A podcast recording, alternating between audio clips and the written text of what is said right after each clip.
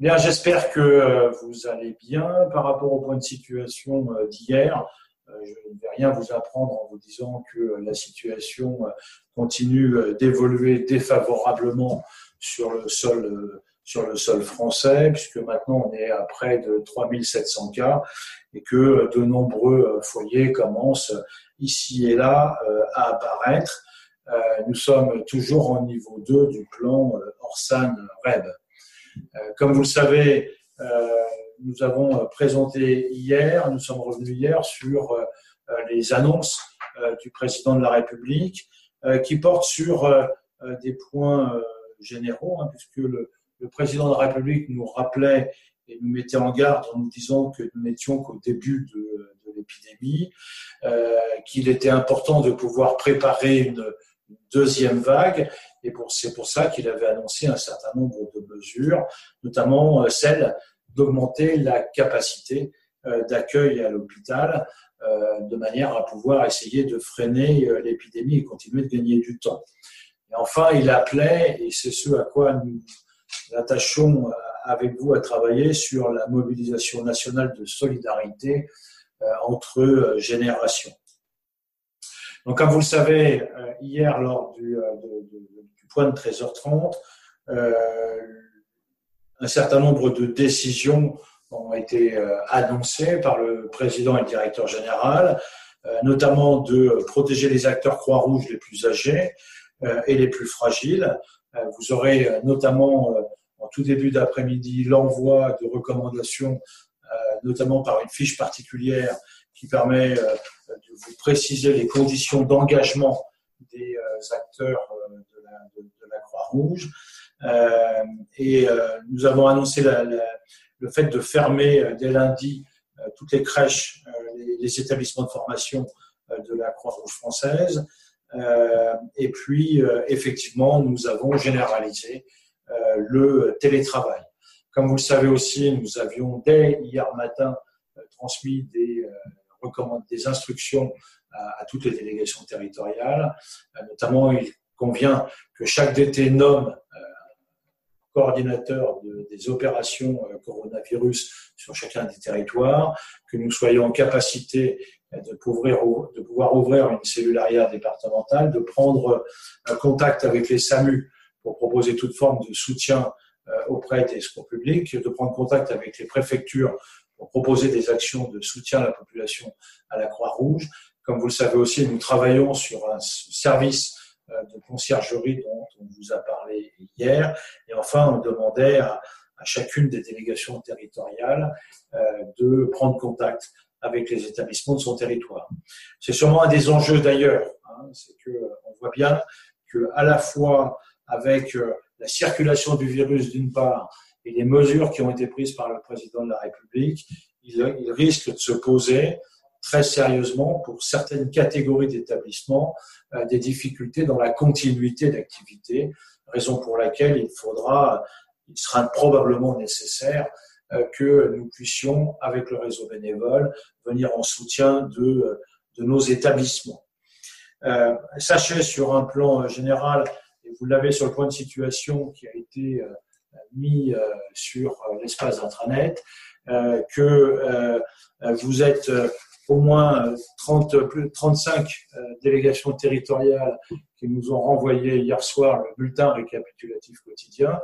Nous comptons vraiment pour avoir cette synthèse, ne serait-ce même que pour nous dire que vous avez pris des contacts mais qu'il n'y a pas de retour, ce qui nous permet de pouvoir apprécier l'organisation à mettre en place en regard par contre, on sait que vous êtes actif dans les départements aussi, euh, puisque 50, 56 euh, délégations territoriales mènent euh, des actions. Du côté de, de ces activités bénévoles, on vous a donc transmis hier soir un message du directeur général qui a été adressé à tous les présidents de délégations territoriales et qui vous permet d'avoir le tableau des activités qu'il convient de suspendre, des activités qu'il convient euh, adapter, des activités qu'il convient de maintenir et des activités qu'il convient de développer. Alors, je ne vais pas euh, toutes vous les passer en revue. Euh, le tableau fait partie des documents qui ont été envoyés hier soir dans le message du directeur général, encore une fois adressé à tous les présidents territoriaux. Et ce tableau, qui a été élaboré par la direction des activités bénévoles et de l'engagement, sera disponible, est disponible sur le site de l'intranet. Nous nous étions engagés également hier euh, je vous le disais, en début d'après-midi, euh, les fiches, euh, soit des fiches d'information, soit des fiches d'action, vous seront envoyées cet après-midi compte tenu de l'évolution de la situation et des mesures, et c'est pour ça qu'on a pris un petit peu de temps, il nous fallait avoir les derniers éléments, et donc vous aurez à la fois des fiches information nouvelles, certaines qui vont remplacer des fiches déjà existantes. Il en sera de même pour les fiches actions, des fiches nouvelles ou des fiches conviendra, euh, euh, qui, vont remplacer d'autres et qu'il conviendra d'adapter.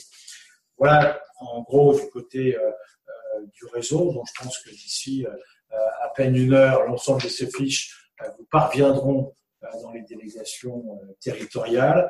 Par ailleurs, depuis ce matin, nous contactons les présidents territoriaux pour faire le point avec eux euh, de la situation et de la mobilisation. C'est Marc Zittmann, comme vous le savez, qui est euh, administrateur et qui au conseil d'administration euh, préside la sous-commission du secours à la personne qui fait cette action avec Arnaud qui travaille au département animation du réseau de la direction des activités bénévoles et de l'engagement. Pour ce qui concerne les établissements, on a passé hier une documentation euh, sur euh, les nouvelles recommandations sur la gestion euh, des masques. Voilà quels étaient les principaux éléments de la journée. Vous retrouverez le détail à la fois des mesures gouvernementales. Décision d'interdire les rassemblements de plus de 100 personnes a été prise. Je ne vais pas vous faire ici le listing de toutes les décisions. Vous les avez par écrit. Et encore une fois, nous recommandons à tous les départements euh, tous les établissements de prendre contact soit tous les matins avec la préfecture pour savoir s'il y a des mesures spécifiques, soit avec l'ARS pour savoir s'il y a des mesures sanitaires euh, qui sont euh, demandées. Voilà très rapidement quel est le point de situation aujourd'hui.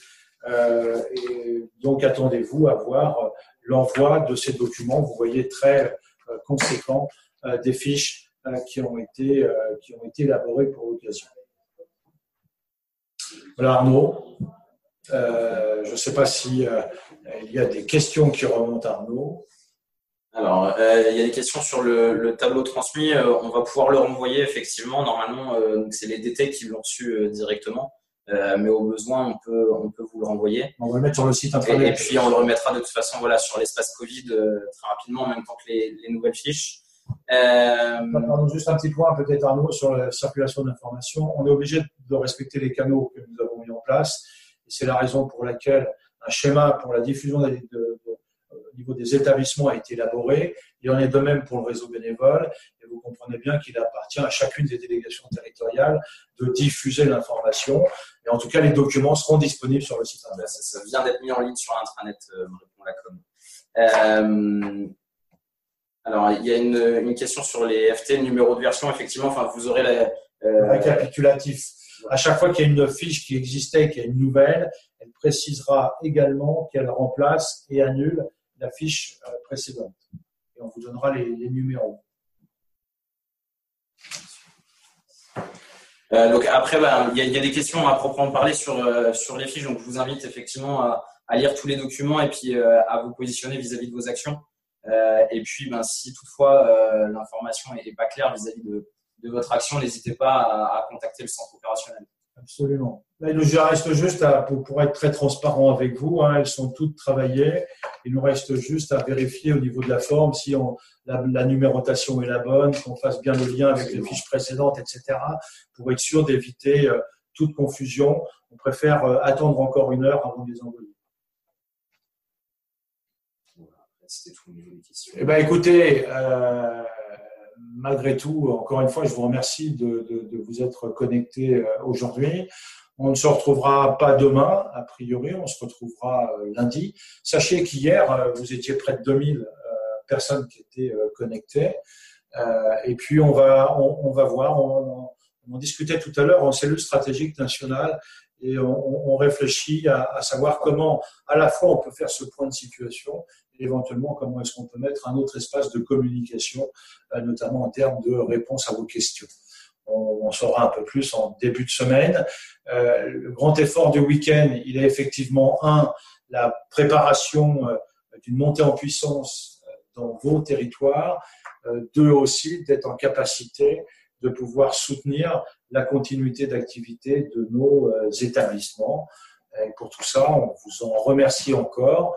On vous souhaite euh, beaucoup de courage. Malgré tout, une bonne journée. Je ne sais pas quel temps il fait chez vous, mais en tout cas, nous ici à Paris, c'est pas extraordinaire. J'espère que vous avez plus de chance euh, que nous. en tout cas, bon courage. malgré tout, bon week-end et à lundi.